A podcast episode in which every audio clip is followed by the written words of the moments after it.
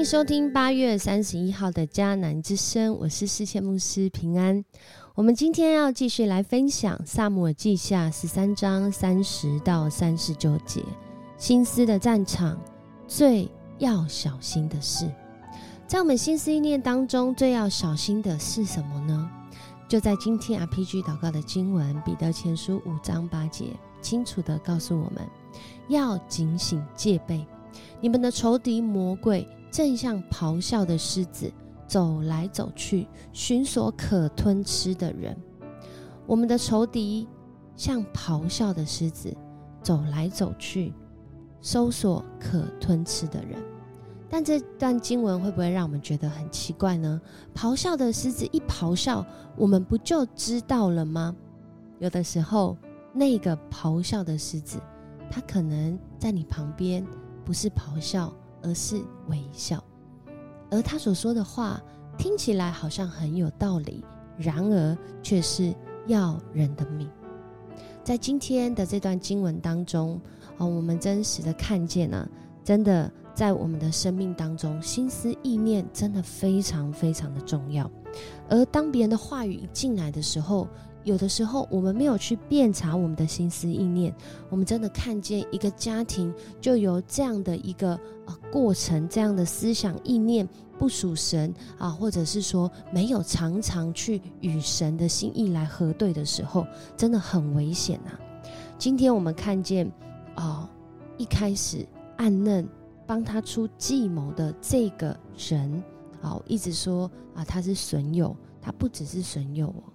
很多的时候，啊，罪恶就好像这身旁的这样的朋友，他每天告诉你一些事情，然后你在你的想法意念当中，好像哦，我们用讲比较难听一点，叫做好像被洗脑了。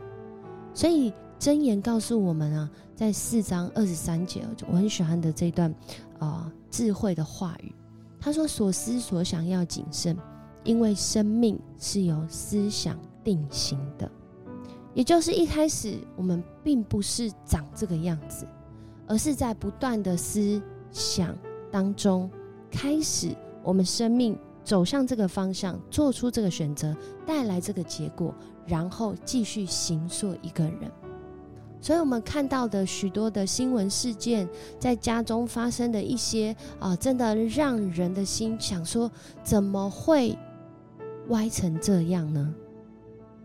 他不是一开始就是歪的，就算他今天做了一个不好的决定，都不是一开始就是这样做决定的，而是在那背后有酝酿跟成型的时间。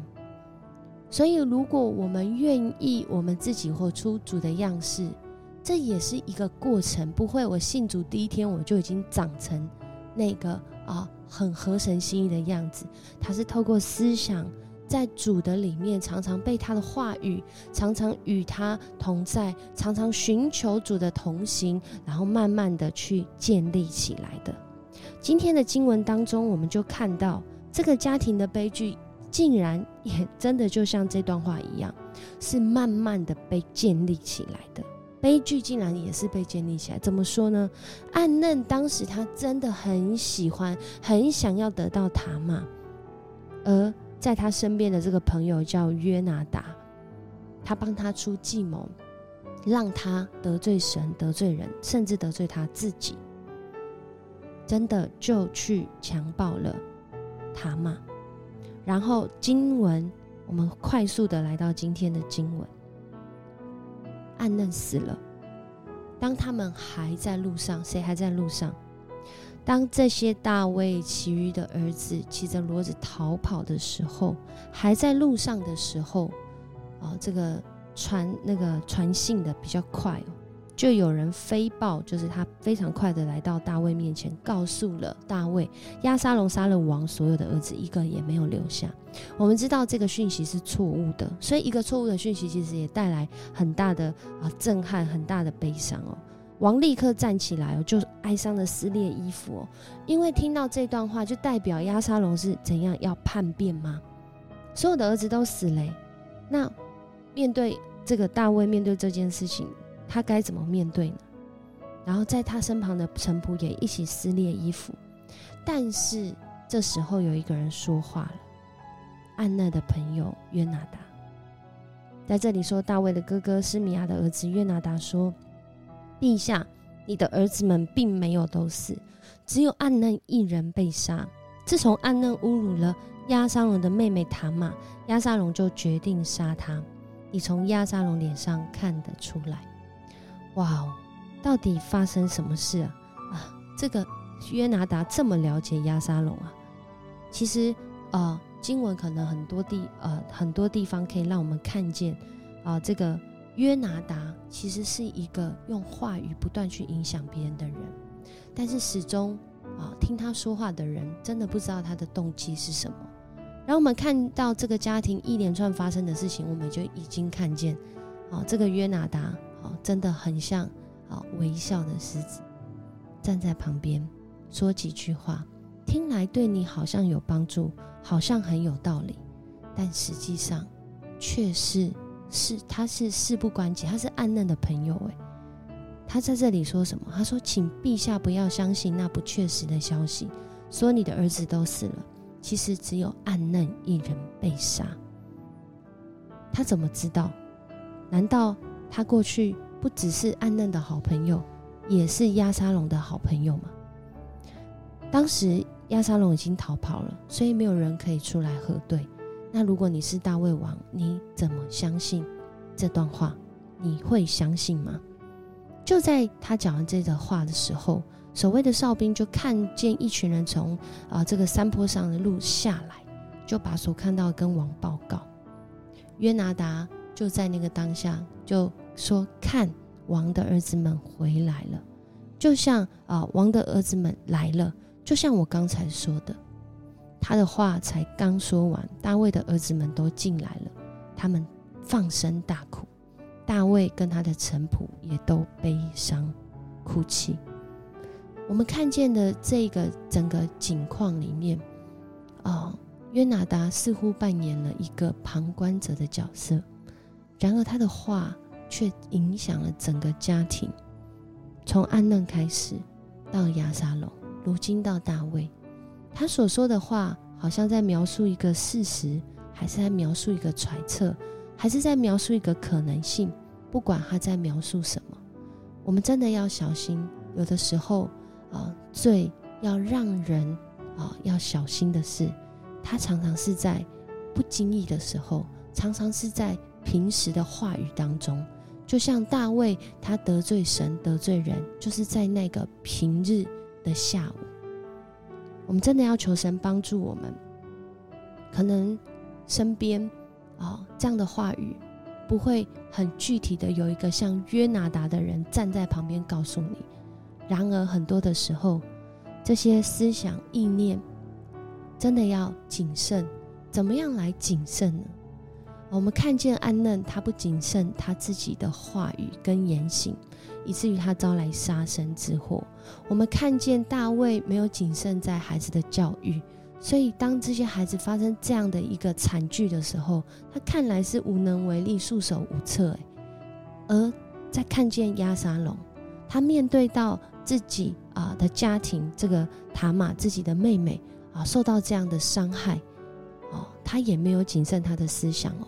一心想着要报仇，而且让自己没有后路可走，只好去投靠。今天经文说，他后来去投靠，他逃到基述王亚米户儿子达买那里，那是他的外公。他逃到那里，然后逃到那里，然后呢，这家庭的结是越结越大，就从一个想法开始，就从别人给你一个。